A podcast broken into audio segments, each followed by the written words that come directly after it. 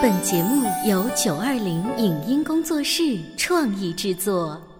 《潮爸辣妈》节目版权归合肥市广播电视台所有，任何未经允许的传播行为均属违规。欢迎与九二零影音工作室沟通合作事宜，电话零五五幺六三五零九三五六。你有你的钻石金龟婿策略，我有我的全家海岛游计划。你扛着单反泡妞马不停蹄，我为孩子捕捉成长的美妙瞬间。你忽略我的魅力，我会证明这是谁的时代。你否定我的生活态度，我决定我的人生蓝图。帅哥俊男靠边站，有了宝宝的潮爸魅力更爆发。窈窕美女靠边站，有了宝宝的辣妈魅力更火辣。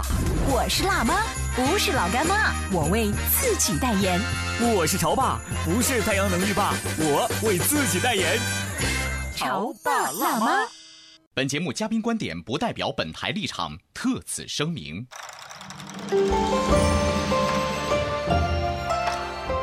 欢迎收听八零后时尚育儿广播脱口秀《潮爸辣妈》。大家好，我是灵儿。大家好，我是小欧。我记得在电影《罗马假日》里有这么一句台词，深得人心，那就是要么行走，要么读书，身体跟灵魂得有一个在路上。这句话能对应着的那句古话就是“读万卷书，行万里路”。是啊，旅行对于孩子们来说啊，吸引他们的呢不仅仅是这些景点的花有多艳丽啊，山有多漂亮，水有多清澈，其实啊是这些景点名胜，他们背后的各种传说和精彩的故事。而这些呢，恰恰能够让孩子们学习到多种文化，让孩子的视野也不再狭隘，能够构建起孩子们他们多元的价值观。如果一次旅行能够遇见整个世界，一次旅行能够穿越历史、触摸灵魂，那这种感觉一定是最棒的。期待已久的十月黄金周，今年呢又碰上了国庆中秋八天的长假，相信不少潮爸辣妈都会选择出门旅行，带着娃娃走天下。那我们的节目在这个国庆黄金周推出了非常特别的单元，叫做“跟着宋词去旅行”。我们为您精心挑选了八首宋词，向您介绍词中独具特色的风景名胜，来一次听觉的旅行。从边塞到南国，从山水到城邦，成长的路上有诗词，更有远方。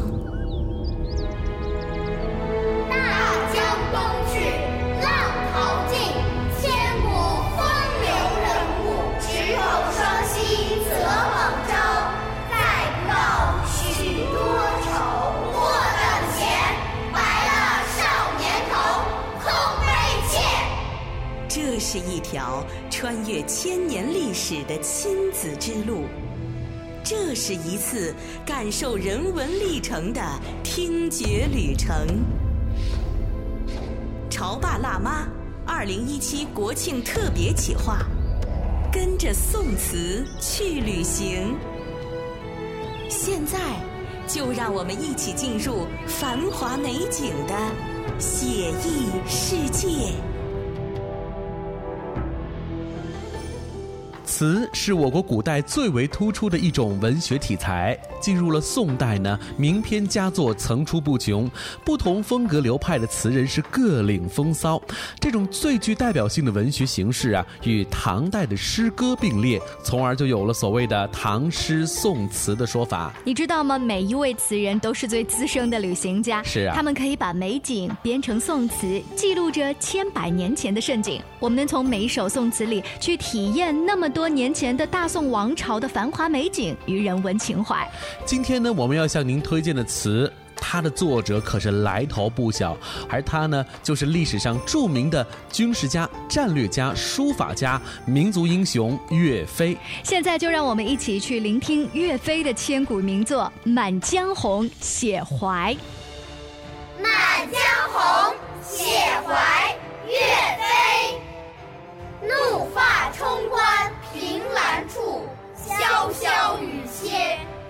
回望眼仰天长啸壮怀激烈三十功名尘与土八千里路云和月莫等闲白了少年头空悲切靖康耻犹未雪臣子恨何时灭？驾长车踏破贺兰山缺壮志饥餐胡虏肉笑谈渴饮匈奴血待从头收拾旧山河朝天阙岳飞的满腔报国之情再也压制不住他心中憋着一股怒火直冲发冠而上。站在庭院的栏杆旁他凝望潇潇秋雨直到雨歇天晴。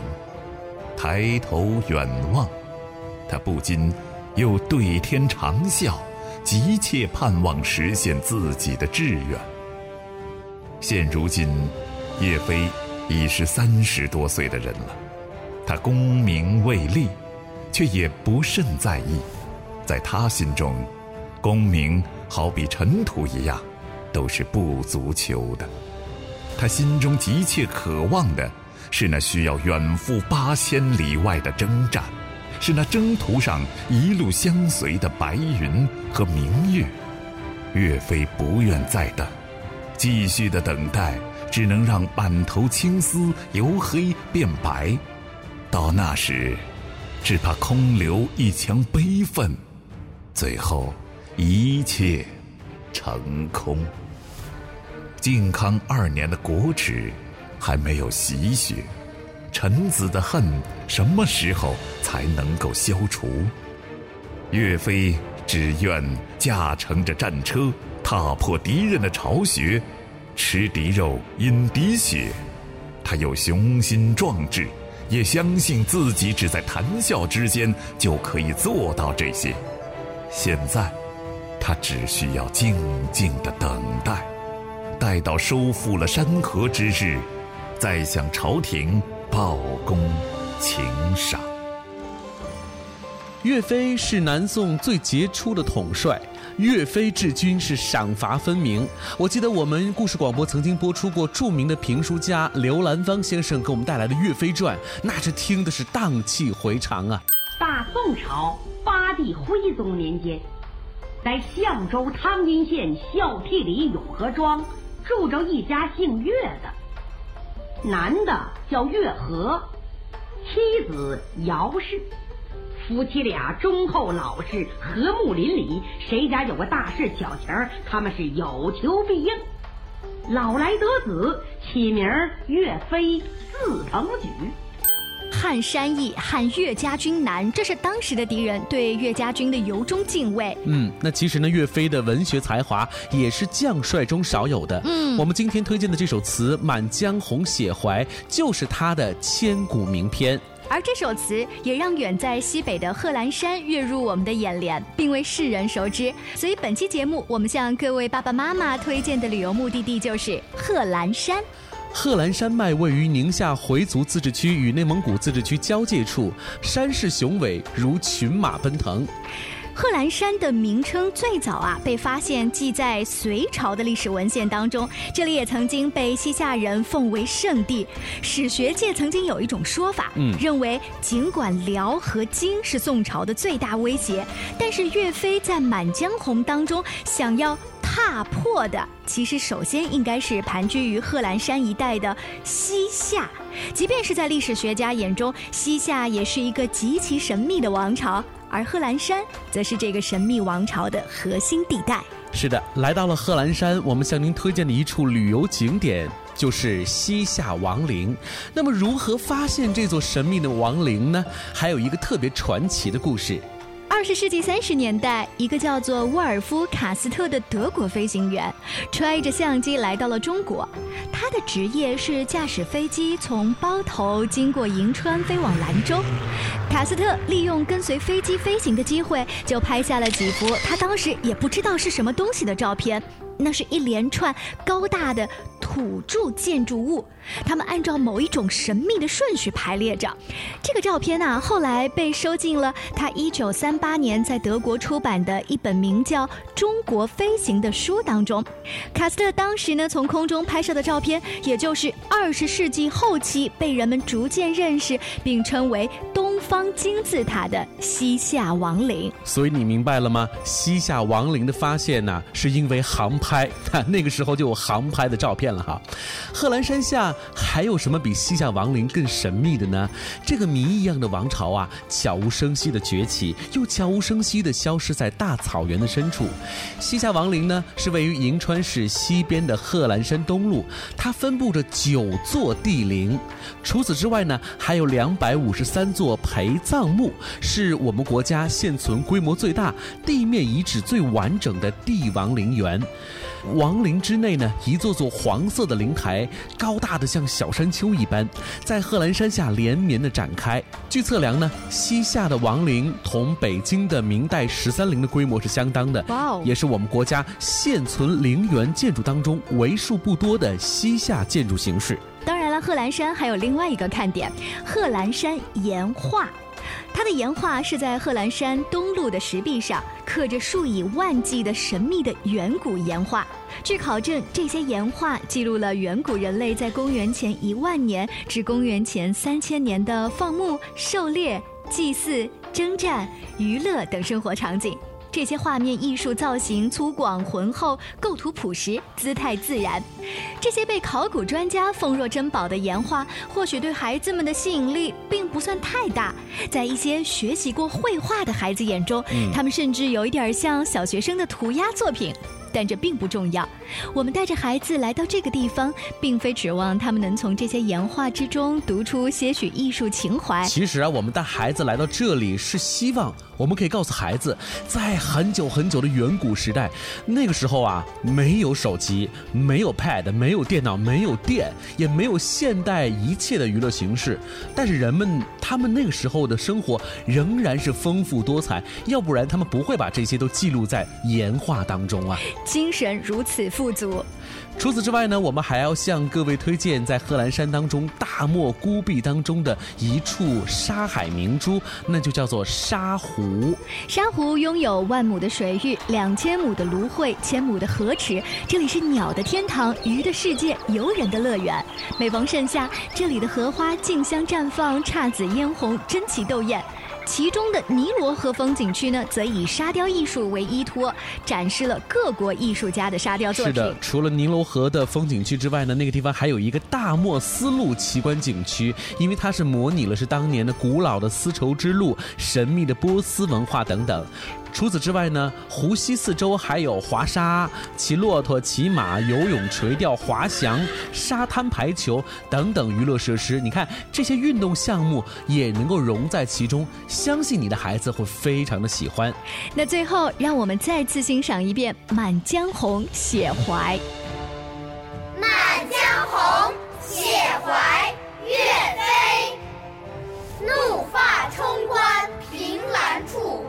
潇潇雨歇。抬望眼，仰天长啸，壮怀激烈。三十功名尘与土，八千里路云和月。莫等闲，白了少年头，空悲切。靖康耻，犹未雪。臣子恨，何时灭？驾长车，踏破贺兰山缺。壮志饥餐胡虏肉，笑谈渴饮匈奴血。待从头，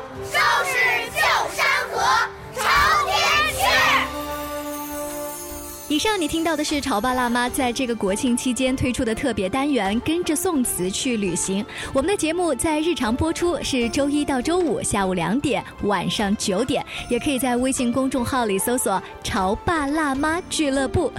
在今天广告之后呢，还可以听到我们日常节目的精彩哦。稍后再见。您正在收听到的是故事广播《潮爸辣妈》。《潮爸辣妈》播出时间：FM 九八点八，合肥故事广播，周一至周五每天十四点首播，二十一点重播。网络收听，请下载荔枝 FM、蜻蜓 FM、阿基米德、喜马拉雅、中国广播以及苹果 Podcasts，搜索“潮爸辣妈”订阅收听。微信公众号请搜索“潮爸辣妈俱乐部”，参与节目互动哦。潮爸到，辣妈，准爸到，育儿专家请。中国内地首档八零后时尚育儿广播脱口秀，陪你一起吐槽养育熊孩子的酸甜苦辣，陪你一起追忆自己曾经的小世界。潮爸辣妈。本节目嘉宾观点不代表本台立场，特此声明。在教育孩子的过程中，家长总是缺少鲜明和坚决的态度，缺少一种没有敌意、没有控制、也没有伤害的语气。同时，父母又会经常说出“我辛辛苦苦养了你，我们为了你”等给孩子压力的语言，它让孩子因为感到被控制而格外疲劳和反感。当诱惑和敌意充溢着爱的时候，爱注定要变质。欢迎收听八零后时尚育儿广播脱口秀《潮爸辣妈》，本期话题：不含诱惑的深情，没有敌意的坚决。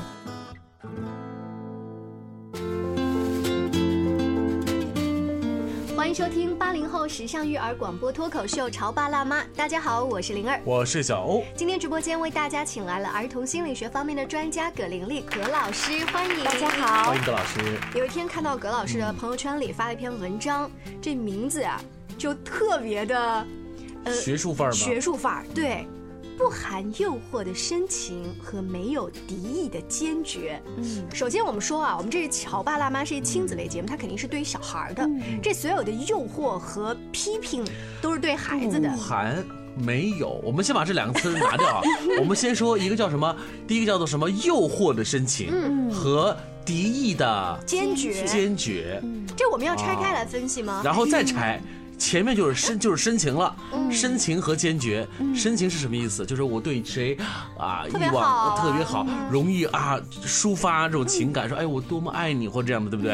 然后呢，坚决什么？不，no 这样子，是吧？好，然后再往前再加，就什么诱惑的深情是什么意思？妈妈很爱你，但是你有一个什么条件在前面？是，然后呢，呃，这个什么叫拒绝？敌意的坚决。敌意的坚决是该怎么表演呢？这个？不可以吃糖，你看每次都吃糖，你看你的牙齿都坏了，你看。呃，谁谁谁都怎么样？他们家妈妈一说不可以怎么样，哪个孩子他就听话。你看你的这个 no 当中加了很多比较和生气和嫌弃。这个就变成，如果成年人，尤其是夫妻吵架，就你说事儿就说事儿，你别给我指其他东西，对不对？是不是隔壁老王家、老黄家？是不是？咱们就事论事，你不可以，但是咱们不带情绪的去。啊，所以说咱们今天把这高大上的这个题一拆开。咱们就了解了。我觉得你刚才特别像一个考试成绩很好的学生，在拆题目去分解一个事情。对啊，就男人的思维真的是不太一样。真的是这样，就是我学语文，尤其这种高级的复复合句，必须得要拆句啊。你把主谓宾先挑出来，先先拆好了。好，那我们先挑出来说这个深情。我觉得在任何的一个时候，爸爸妈妈都需要对自己的孩子表达爱意宝贝，我爱你，或怎样怎样。嗯，这个是天性。嗯啊。但是我们往往就说，咱们有很多有条件的爱。啊，比如说上回咱们谈到的成绩，那么这个成绩就是一个有条件的。你考了一百分，爸爸妈妈才爱你。对，但是他不会说的这么明显。嗯，但是他的言谈举止，所有的一举一动，他无时无刻二十四小时他都透着。比如说，宝贝，又过年喽，过年好多压岁钱呐，啊，爷爷奶奶、姥姥姥爷都会给，对不对？宝贝，如果这次考分考得很好的话，妈妈答应你，这个压岁钱我一定不回收，都放在你那儿。嗯啊，这也算。是一种怎么说呢？首先是对他的爱，浓浓的爱啊！压岁钱都是归你所有嘛。但是你是有诱惑的诱惑啊，诱惑或者谈条件啊，这就是我们说的这个这个情况。有条件的爱，呃，不能前面加一个条件。那如果同样是这个表达压岁钱这个事儿呢？那就是呃，孩子压岁钱本来就是家里面人给你的，那就都由你来支配吧。嗯啊，你自己来决定。如果你搞不定，你可以请求爸爸妈妈的帮助，我来帮你去储蓄或者怎么样。就是前面不能有那个诱惑的条件在那儿。嗯，但是这个确实就是就压岁钱来说，我觉得这对于很多的爸爸妈妈是一个挑战，因为其实父母不信任孩子可以有能力。去支配自己的。其实我是真的没钱，真的是要把钱给收回来，对不对？所以很多家长确实是，你要是说一两百块钱，可能都是小事儿。现在孩子压岁钱，对，这一两千啊，一两千可能都是小数，可能都好几千。嗯，你这个对于家长来说，这个诱惑太大。好，如果压岁钱它是一种特例的话，我们把它放到生活场景当中，比较常见的情况是，孩子做了一件什么特别好的事儿，他画了一幅很漂亮的画，或者考了一个很棒的分数，那我自然由衷的由这件事儿，我就想表达爱意。还有一种情况是你有所求，嗯，你就会提出一个条件。再平常的，就是什么都没有，很平常的生活，我就对你表达爱意。这三种情况下，葛老师，你觉得作为妈妈，你你真的都会很平均的去表达这这种感情吗？这个其实对于每个人来说都是一辈子的课题啊。嗯咱们说母子之间的链接，母女、父女之间的链接，它是一种天性。你没有看到哪个动物啊，一只老虎，它在哺育小老虎的时候，它会说：“你要是不抓住那只兔子，我今天晚上就不给你回窝了哈。”但是咱们人类在社会化的过程当中，我们有了很多外界的参数，而这些东西，如果你让这个成分变得太多了，孩子感受到的就是这些条件了。呃，我看过一个非常好的一个视频，一个几个月大的婴儿，妈妈和这个婴儿的互动，咱们可以看到，当妈妈笑的时候，孩子就笑；而当妈妈板起脸来严肃的时候，这个孩子他完全是一种茫然无措的一种表情，然后他慢慢他那个小嘴就瘪下去了。就是对于孩子来说，他其实并不能够真正的去判断和感知他的逻辑判断能力，我好不好，他不知道。那么他怎么去建立一个最原初的一种自我价值感？就是妈妈欣赏我，妈妈爱我，妈妈常常对我笑嘻嘻。对，然后我是一个有价值的，我是一个可爱的宝宝。所以就是从妈妈的脸上看到了自己的影子。那回到一开始我说的那三种常见的家庭现象的话，就是有事儿没事儿你都对孩子笑嘻嘻，呃，表达一些鼓励的话呀，呃，不要把前面的诱惑加的那么明显，嗯，这样孩子就可以从你的眼中看到那一个积极向上的自己。我们这是一个需要慢慢学习的过程。后面呢？后面就句话呢是？没有敌意的坚决。嗯。嗯，这个也是相当困难。你看哈，嗯呃，作为家长跟孩子说话教育的这种天性，马上就会出来。嗯比如说，我们对孩子说过最多的话，其实就是“宝贝，不要这样，嗯不要那样”。对因此，对于家长来说，太习惯说嗯“不”这个字和拒绝这件事儿了，是对不对？为什么在你看来很难呢？呃，我们其实，在说不的时候，我们完全可以。呃，昨天我们还在说一个例子，就是应该是小宝这个年龄比较，很多孩子喜欢做的一件事儿，他喜欢绕着妈妈的腿转。嗯嗯啊，这就是其实这是孩子一种亲昵的表达，这个事儿本身也没有什么。但是如果老一辈的嗯爷爷奶奶辈的，他可能会有一些迷信的说法，说不能钻胯呀，啊什么长得长不高了呀。嗯那么你可以告诉孩子，就是说，呃你这样做我不喜欢，嗯这是一种表达方式。但你也可以一种表达方式，就是你怎么又这样？你天天绕着我，你看我都站不稳了，你看我多难受。这样是一种把孩子推开的方式。嗯，其实孩子本身这样的一种亲密的表达，在年轻的爸爸妈妈可能是能接受的。这个这个例子可能更多的是对于老一辈。那么换一种角度来说，当孩子提出来一个要求，你是不是能够就事论事，告诉他，你这样做我不喜欢。嗯啊，比如说我咱们以前也谈过说脏话的这个话题啊。那么你告诉孩子，你说脏话不礼貌，你说脏话这样妈妈不喜欢，呃，而不是你反过来说，你看你跟谁学的？你这孩子怎么越来越不懂事儿扯远了哎，对，嗯。然后你带着情绪，这个是妈妈是太常做了，妈妈在家里头就就这么训爸爸的。我们常常是带着情绪去沟通，但是这样的情绪是带有杀伤力的。你告诉孩子这件事儿做的不对，孩子是可以接受的。但你告诉他，你是一个坏孩子，嗯你怎么又这样了？你这样做我就不喜欢你了。而且孩子会忘记刚才我做的错事到底是什对，么。他甚至他根本就不知道我到底哪儿做错了。哎，小朋友是不是经常出现这种情况？嗯就是你还嘚不嘚的训半天，累死了都。他不知道怎么回事儿。你你忘了什么啊？或者脑子在哪儿？所以我们。训话就是得解重点，嗯而且少而精。你明确的告诉他，你这样做不对就可以了。但是我我们大人往往情绪失控，他会把三百年前的猫、四百年前的狗一块儿翻出来，孩子接到的情绪是妈妈很生气妈不喜欢我，嗯嗯，妈妈生我的气了。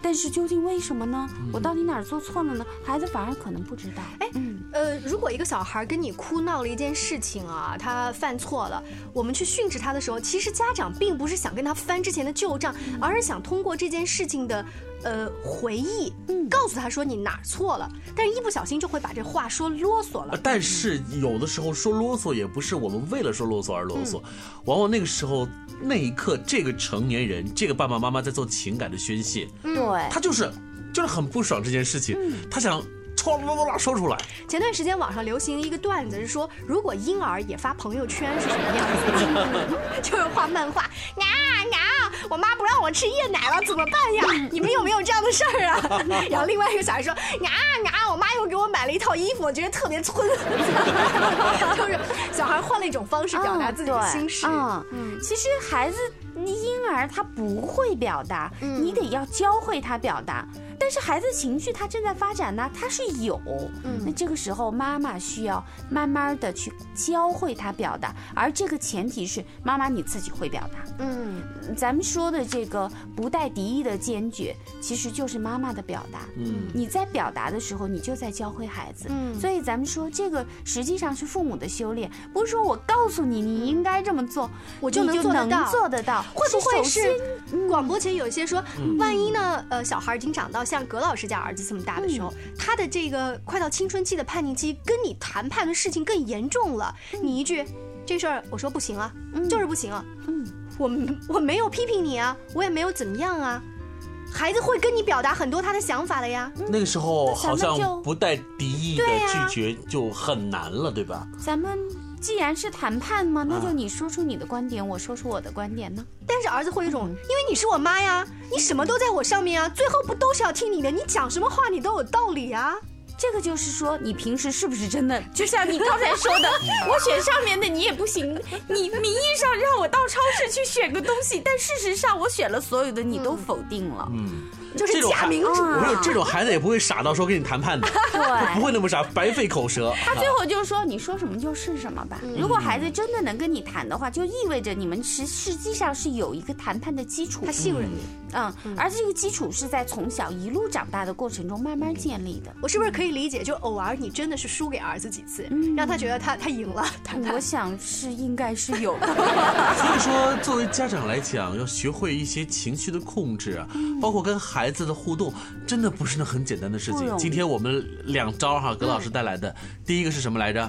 不含诱惑的深情，第二个是要不含敌意的坚决。啊，看上去很复杂，其实就是一个对于我们自己情绪的控制，以及我们如何跟孩子做好互动。我们这个说大一点，跟老公和老婆同样一样，对。其实跟谁都一样。对，非常感谢葛老师做客直播间，这句有诗意的话哈，我们以后在自己的育儿生活当中再慢慢来修炼。谢谢，我们下期见，拜拜，拜拜。